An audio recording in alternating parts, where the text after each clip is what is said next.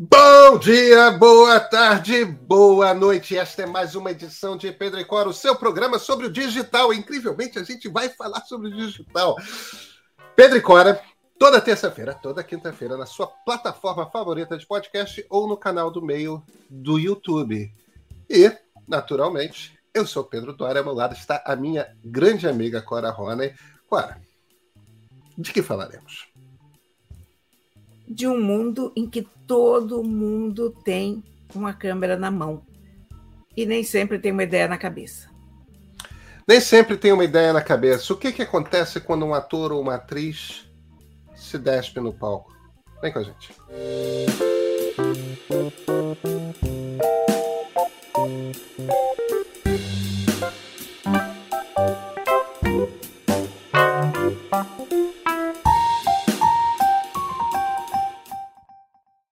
Cora Rony, olha, tem uma matéria no New York Times que tem um título que me chamou a atenção imediatamente. Primeiro, porque o título é muito bom, e, e é aquele momento que você se toca de, de como que tecnologia digital é usada de uma maneira muito inusitada, que é o seguinte: with cameras on every phone, will Broadway's nude scenes survive? Quer dizer, com câmeras em, em todo o celular será que as cenas de nudez na Broadway vão sobreviver?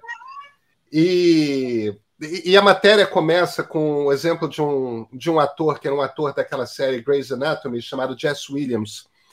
Ele foi. Ele é um dos indicados para o Tonys desse ano. O Tonys é o grande prêmio de teatro da Broadway, né? Para uma peça chamada Take Me Out.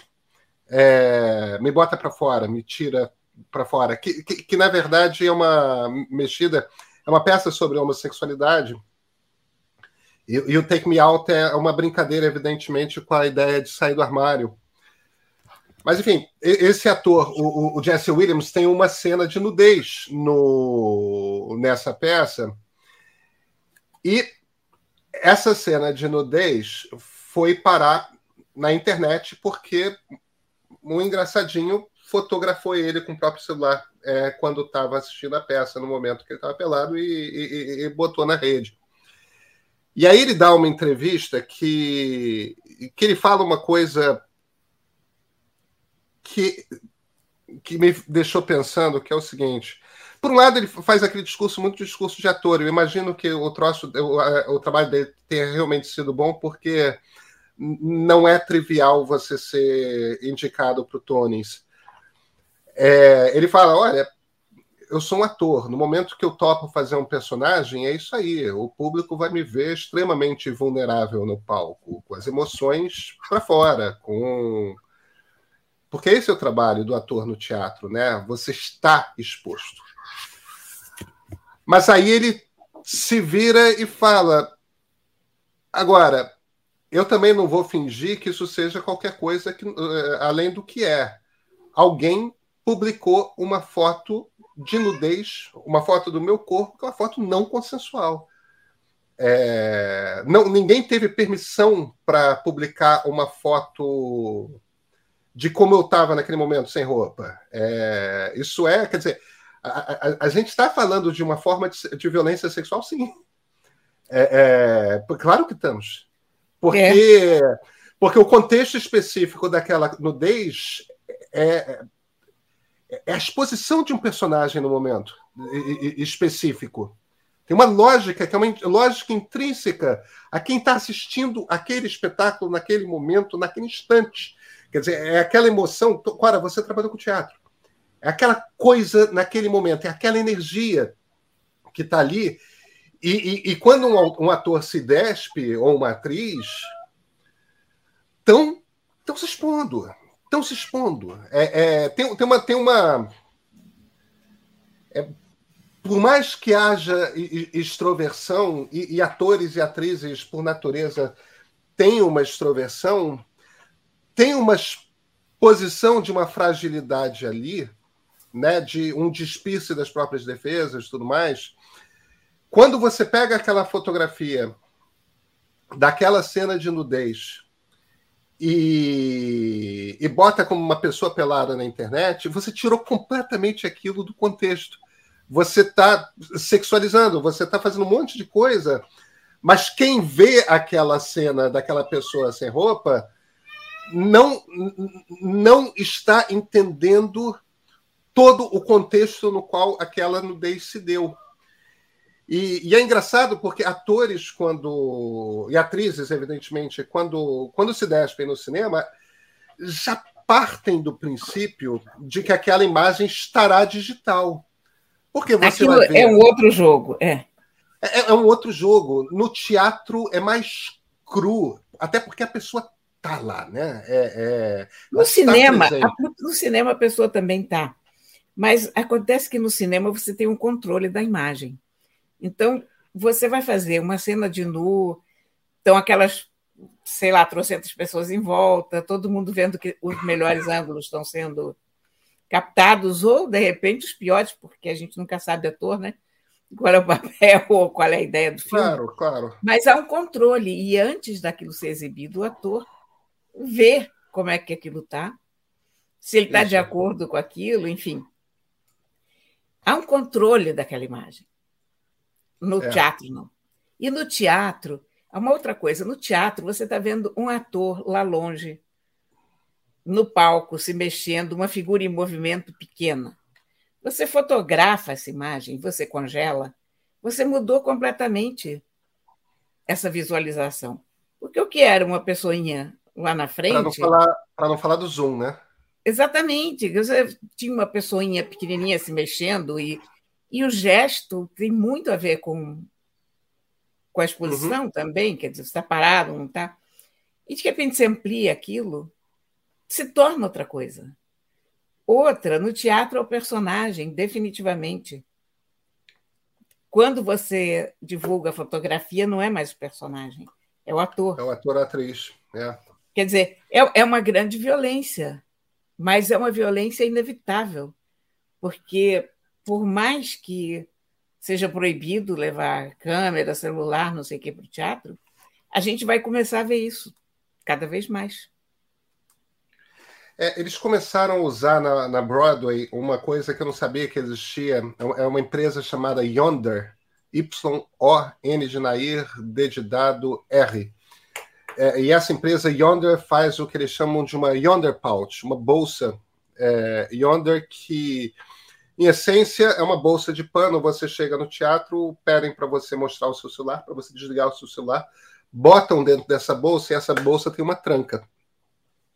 Então você continua com o seu celular, mas você perde o acesso ao celular.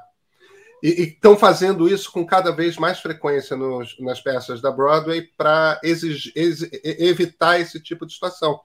Só que tem gente que leva dois celulares, Clara. E, evidentemente que no teatro você não fica sendo é, apalpado por segurança para ver se você está com com o segundo aparelho, né? Então, cada vez mais esse tipo de situação está acontecendo. E, e, uma das observações na, nessa reportagem do New York Times é que, desde os anos 60, a nudez ganhou um, é, ganhou uma, um papel importante no teatro em, em, Nova York, né? Desde peças como O Calcutá, tudo mais, se foi se tornando uma coisa que faz parte do, do espetáculo. E agora você, atores e atrizes, quando topam é, fazer papéis em que elas sabem que vão ter de se despir, é, e olha, recentemente, no, nos últimos anos, as pessoas às vezes não têm muita noção. Daniel Radcliffe, que é o, o ator que fez o Harry Potter, é Nicole Kidman, é, estão entre atores e atrizes que se despiram na Broadway, no palco, é, para peças específicas. Então, principalmente quando você é alguém que, como esse cara, como esses dois, tem uma fama, é, são pessoas famosas por causa de cinema, por causa de séries, a, a coisa começa a se tornar um, uma questão que você precisa começar a discutir. E aí você começa a ter entre produtores, diretores e, e, e teatrólogos, autores de teatro, uma conversa sobre. Vem cá. será que a gente deve botar essa cena de nudez aqui? Você começa a ter que ter um debate que pode alterar a obra por conta por conta da entrada da tecnologia telefone celular no, no jogo. Mas vou além, hein?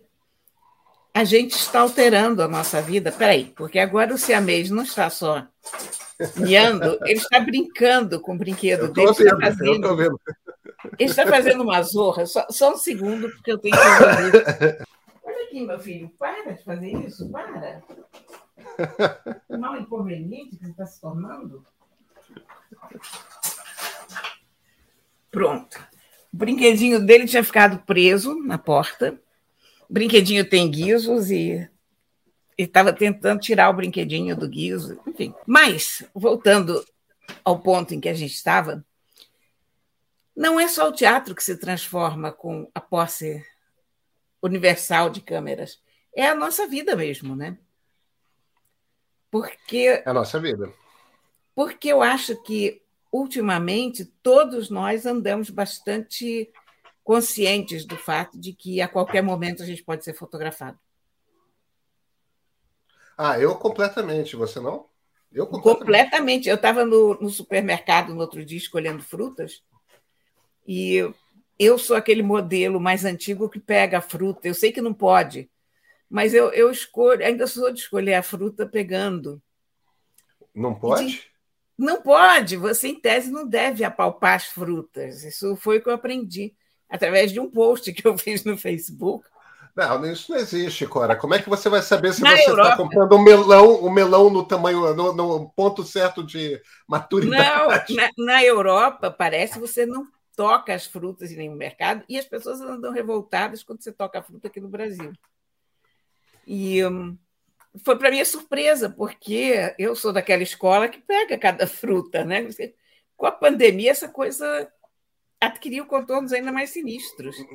Não, mas isso aí é bizarrice. Primeiro que você tem que lavar todas as frutas que você compra. Enfim, a gente não vai transformar isso não. em um programa sobre isso, mas não, não existe isso. Mas Porque tem fruta escolhendo... que você identifica. Mas enfim, Eu estava lá. escolhendo umas laranjas no, no, Zona Sul e de repente me dei conta, gente, eu estou aqui apertando as laranjas se alguém estiver me filmando fazendo isso. Fiquei com medo da patrulha das laranjas da patrulha do aperto das frutas. Vai que, vai que vaza uma foto minha apertando uma laranja em pleno supermercado. Quer dizer, nessas coisas mais corriqueiras, é que eu estou contando pelo ridículo da coisa, evidentemente, porque você está ali inocentemente comprando uma dúzia de laranjas, né? Mas a gente tem essa consciência de que há sempre um celular. Imagina se você levar um tombo na rua, Antigamente você só se preocupava se quebrou uma perna ou se arranhou. Agora você se preocupa se quebrou a perna, se arranhou, se alguém fez a foto se essa foto vai viralizar. É. Nós estamos vivendo a época da superexposição, da facilidade de reprodução do, do, do momento, da eternização de momentos que, em tese, não é nos quer para ser registrados comprar fruta, levar um tombo. Agora, tem. Eu estava pensando aqui, Walter Benjamin nem imagina o que, que a coisa ia virar, né? Ah, pois é. Mas desculpa te interromper. Tem o outro lado. É horrível. Nós estamos no. O grande irmão está aí. O grande irmão somos todos nós. Porque nada mais se faz sem ser registrado. Por outro lado, esse tipo de registro possível, automático, instantâneo, tem mostrado coisas em que a gente não acreditava, ou que a gente fazia de conta que não estavam lá, ou que eram possíveis de ser escondidas pela polícia, pelo governo. Então, esse caso da morte do Genivaldo, por exemplo, isso é muito impressionante. Porque se você não tivesse aquela quantidade de testemunhas e aquele monte de, de câmeras filmando ali, havia, eu acho que umas quatro ou cinco câmeras em diferentes ângulos. Verdade. Você não ia acreditar que a polícia botou o cara dentro do carro e jogou uma, uma bomba lá dentro. Isso não, não ia passar pela cabeça da gente, né? O caso do George Floyd nos Estados Unidos. É, é, exatamente, eu ia falar, o caso do George Floyd foi a mesma, então, a mesma circunstância. Olha, a maior parte dos crimes hoje tem sido filmada.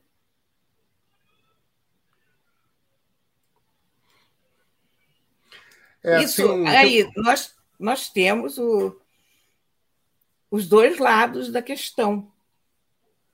A privacidade, de um lado, por outro lado, a defesa da sociedade, eu não sei. É uma, é uma questão ética muito grande e a gente ainda não parou para pensar nisso. É, tem uma, tem uma coisa que eu li que bate uma, vez, que bate muito com o que você está falando, é sobre o 11 de setembro, né? Porque existem algumas imagens do, dos aviões chocando contra as Torres Gêmeas.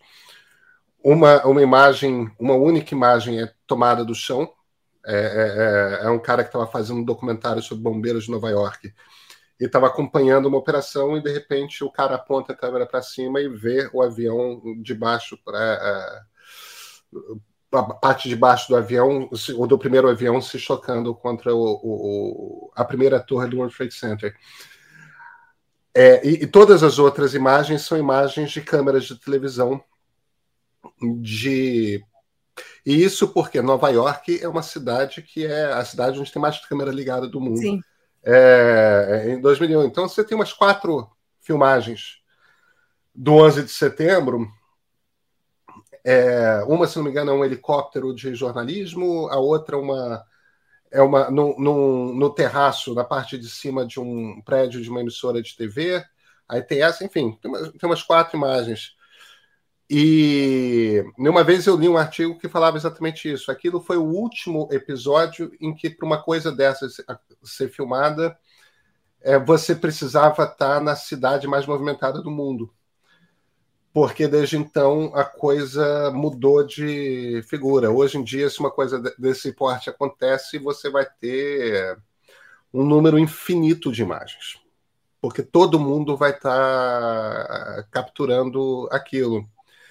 Agora, isso bate também, essas, essas cenas que você está citando, bate também com, com um, um, mais um aspecto também na coisa do teatro, que aí não é referente à questão da nudez, mas uma preocupação que o pessoal de comédia stand-up, né, comédia em pé, é, que é uma boa tradução que o pessoal tem adotado aqui no Brasil, tem, tem falado, que é, que é o seguinte: primeiro, existe uma preocupação dos comediantes com o fato de que a, a, vida deles são aquelas piadas que eles inventam, né? Então, se você é filmado fazendo uma piada num registro de o tempo que você usa, como é que você. O, os truques todos para fazer com que aquilo seja o ritmo, né? tudo, tudo conta para você.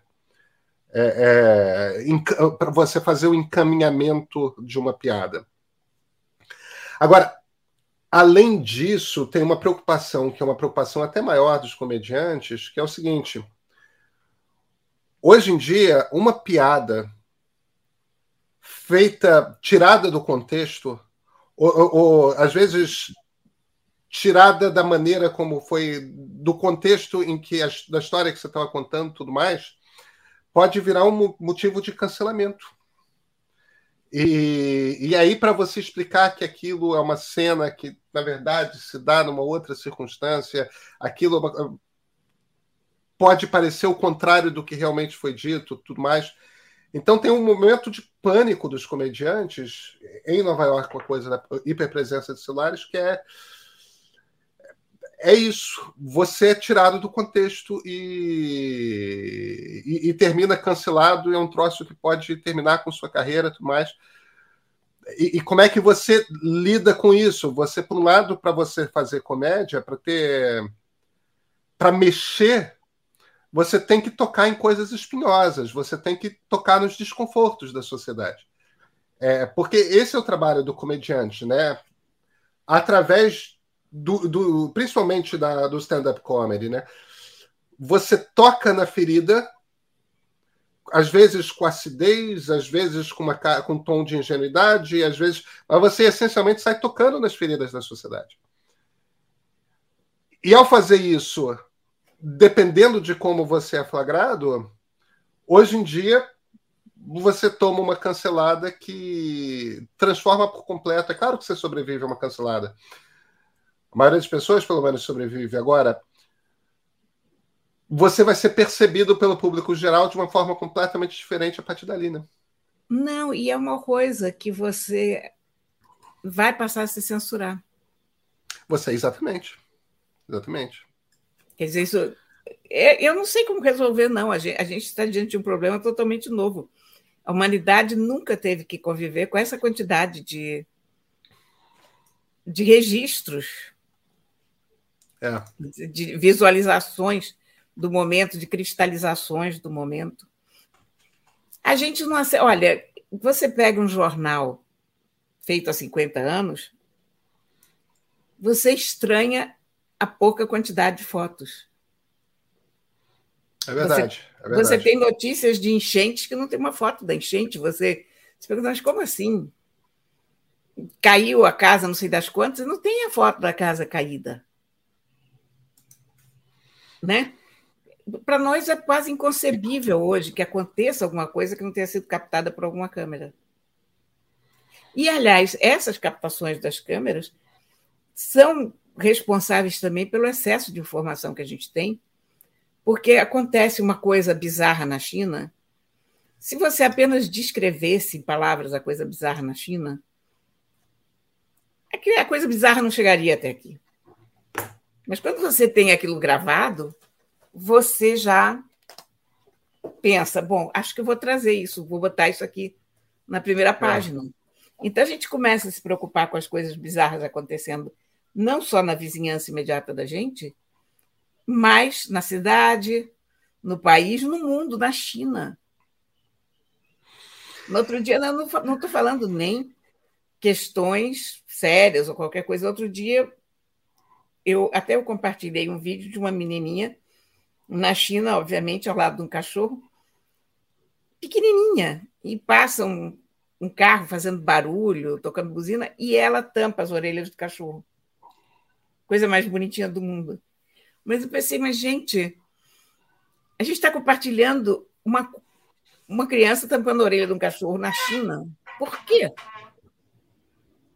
Porque é cute, porque é bonitinho. É cute. Mas pensa na quantidade de coisas cute que acontecem continuamente no mundo inteiro e as coisas não estão cute, é uma loucura. Sabe, quando começou esse, esse debate a respeito de privacidade, eu li um ensaio muito interessante de um, de um cientista e escritor de, de ficção científica chamado David Brin. O, o Brin não é um cara particularmente conhecido, as pessoas às vezes lembram dele por causa de um, de um livro que ele escreveu chamado O Carteiro, The Postman, que virou um filme muito ruim com Kevin Costner, é, mas não por culpa do Brin. É, é, é, mas é uma referência. Ele, ele, escreveu esse ensaio chamado The, The Transparent Society, né? A, a, a, Sociedade Transparente. E, e ele propunha uma ideia que era o seguinte: as pessoas estão muito preocupadas com privacidade, mas o que a gente tem que fazer, na verdade, é o seguinte: a gente tem que se preocupar é que a violação da privacidade não aconteça nem por governos, nem por grandes corporações. Que a violação da, da, da privacidade aconteça por todo mundo ao mesmo tempo vendo todo mundo.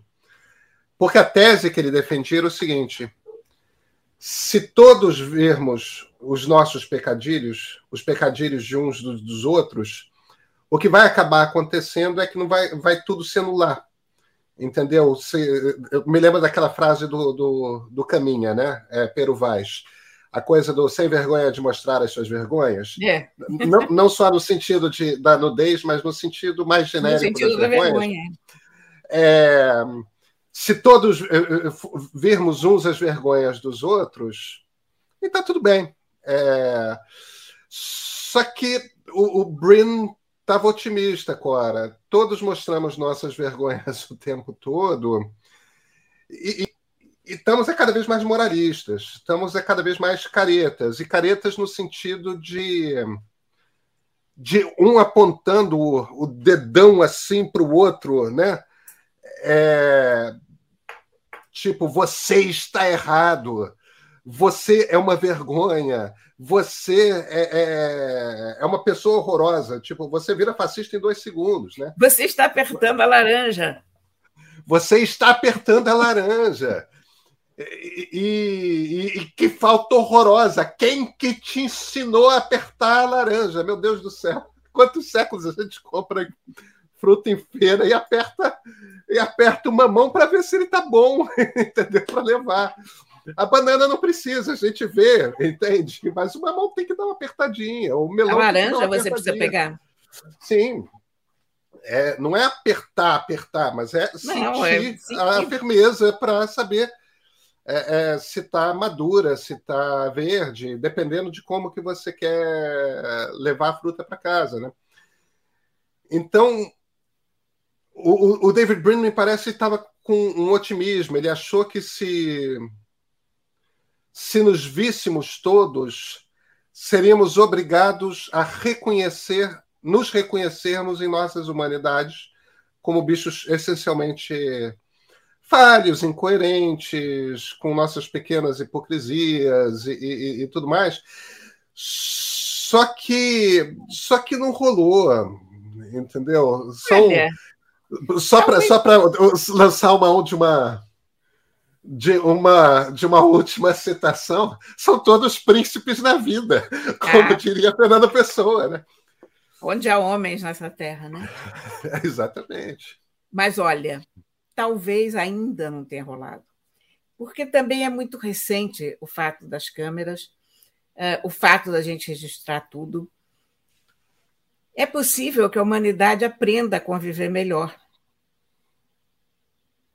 com as câmeras dos celulares. Eu não ponho fé, não, ok? Mas eu, eu levanto a ideia como uma possibilidade. Eu, por exemplo, tem uma coisa que eu acho que funcionou muito bem, a questão dos museus. Nos museus era proibido fotografar.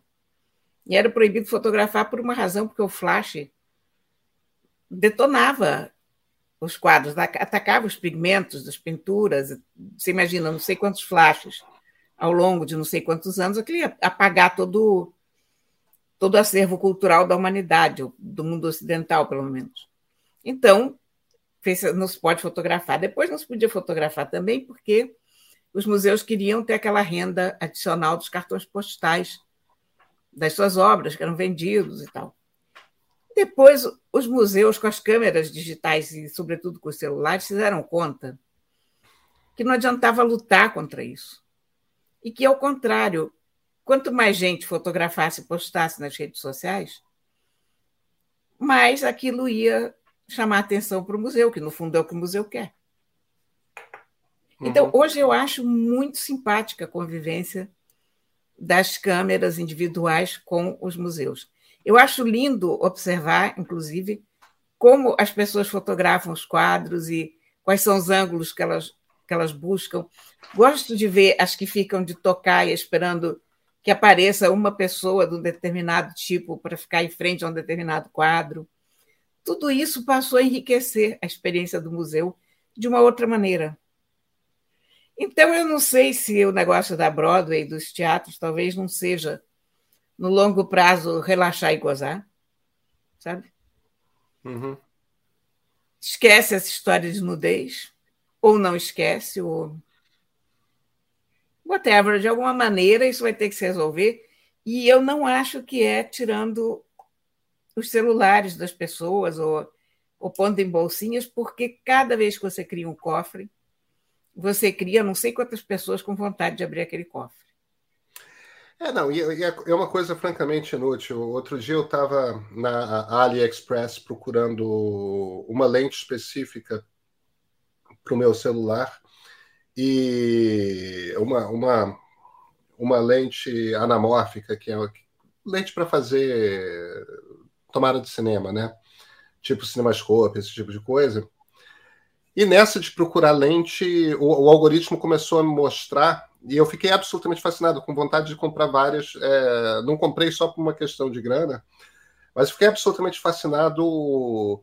Lente em botão, lente em caneta, lente em armação de óculos, lente. Tipo, é brincar de 007 lentes, É, lentes de espiões. É. é. só que isso, assim, por, por 150 reais. Entende? Não é. Não é nada, eu não sei qual é a qualidade dessas lentes. É, é, essas coisas chinesas, às vezes você compra e são coisas ótimas, às vezes não são. Mas você tira o celular e daqui a pouco não importa, tá, meu, tá na minha armação de óculos e você não sabe que tem uma lente lá e que eu estou filmando tudo. É, então, então não, não, não adianta mesmo, porque você não terá o controle se as pessoas quiserem fazer as filmagens. É... E talvez você tenha razão, Cora, seja uma questão de seja uma questão de tempo. Outro dia eu fui numa exposição adorável é, com meus filhos no Centro Cultural Banco do Brasil aqui no Rio, uma exposição grande de gravuras do, do Chagall, do Marco Chagall. E, e para minha surpresa, eu fiquei incomodado. Não podia fotografar e filmar a exposição. Eu queria filmá-los vendo, ah. até porque eles estavam super interessados, o Tomás em particular. A Laura estava comigo, a Laura. É, a Laura já gosta muito de Chagall, mas ela é uma senhora de 20 anos de idade, quase, né? Então não. É, é, é, outra cabeça, mas os, os meninos, o, o, Tomás, no alto dos seus 11 anos, super interessado, eu queria, eu queria ter feito registro, não fiz. É, eu, queria, eu não queria fotografar os quadros, eu queria filmá-lo vendo os quadros, porque eu sabia que. As, a, as gravuras, porque eu sabia que. Porque estava acontecendo alguma coisa ali na cabeça dele, sabe? É, e, e é aquele barato de pai. E eu fiquei super incomodado de não poder é, fazer a filmagem, porque que coisa velha não poder ligar é uma, é uma a câmera. Muito, muito, repressiva hoje, muito antiga, né? É, é, é. é eu, é. eu, eu, eu, lá no Marrocos, eu fui visitar o Museu Yves Saint Laurent, Marrakech, que é um lugar lindo, proibido tirar fotos. E aí, claro, eu comecei a fazer fotos escondido, porque tudo que eu preciso é que você me apresente um troço dizendo que é proibido fotografar, que eu vou lá fotografar, óbvio, né? E aí quase achei que eu ia em cana, porque me pegaram. AliExpress. Tem, é. Tem na caneta, tem no botão, tem nos óculos. pois é, Cora, tem o, o, o, eu acho que você tem razão. Você estava falando da coisa do. Que eu fiquei meio mexido com a descrição que o, o, a discussão lá na reportagem do New York Times de ah, mas as peças estão mudando e as intenções estão mudando porque de repente você tem que lidar com isso e tal. E de repente eu acho que tem, tem um aspecto pelo qual um certo conservadorismo da minha parte também, o incômodo com isso, eu me lembrei de uma descrição que, que eu li uma vez, você certamente já leu algumas semelhantes, de como era a experiência de assistir a uma peça no Globe Theatre. Sim. É, com o William Shakespeare ainda, ainda vivo. E e as pessoas estavam bebendo cerveja, estavam comendo comida, comentando, jogando coisa no palco, é, e, e, os atores se viravam para lidar com, com a situação e encarar a peça. Quer dizer, a gente. E eu estou falando de Shakespeare, né? Que é aquela coisa que a gente meio. Não, o grande Shakespeare, o Shakespeare drama de Hamlet. É... Na época era um ator. Shakespeare na época não era Shakespeare. É. Mas Hamlet já era Hamlet, quase. Hamlet era Hamlet, mas, mas, mas, mas era uma outra era uma outra vibe, é uma outra, uma outra vibração. As coisas, as coisas acabam mudando, as coisas não. Tudo muda. E vai se adaptando é, aos novos tempos. Então, sim, a, a, aquilo que a gente experimentou no teatro do, do momento em que um ator ou uma atriz se despia, que era. Eu sempre tive muito essa impressão, né, de aquele silêncio, né, aquele momento, porque sempre me bateu realmente com uma coisa de aquela pessoa está vulnerável para cacete nesse, nesse momento. É, ela está dentro do personagem, ela está completamente despida na frente de 80 pessoas. É, aquilo talvez nunca mais aconteça. É, mas aquilo pertenceu à história. A, a, aquela arte era assim naquela época. A arte continuará existindo, só que será outra com outro tipo de impacto, com outro tipo de. E. E olha, aquilo levou séculos a acontecer. Por quê? Não só as pessoas não se despiam no palco, habitualmente, como durante séculos as mulheres foram impedidas de subir ao palco. É, é homens Isso faziam o papel época, de Julieta, época, Lady Macbeth. Na época do Shakespeare, você não tinha nenhuma mulher no palco. Você tinha é. homens fazendo papel de mulheres. Então, é. sabe, nós vimos um pequeno período da história em que as pessoas se liberaram de uma tal maneira que foi possível ter nudez no palco, que é uma coisa de uma, que exige uma coragem absolutamente avassaladora. Talvez não seja possível continuar tendo isso. Terá passado. Eu acho que vai continuar. Eu acho que vai continuar, só que. Ou, continuará numa nova, num novo contrato com o público. A, a compreensão de entrega naquela cena se amplia. Você sabe que para você ter aquele efeito naquele momento, você vai estar tá compartilhando o seu corpo com muito mais gente pelo, pelo Twitter, ou, ou quaisquer outras, é, pelos zaps, né? Por, seja lá que redes forem. É, é consequência direta da, da necessidade de cena, né? Pois é, Cora, mundo em transformação, Cora. Não sabia, se, não sei se você sabia, mas o mundo parece que está mudando. Dizem que sim. Dizem. A gente, a gente se vê na quinta, Cora? Dizem que sim. Dizem que sim. Então até quinta-feira.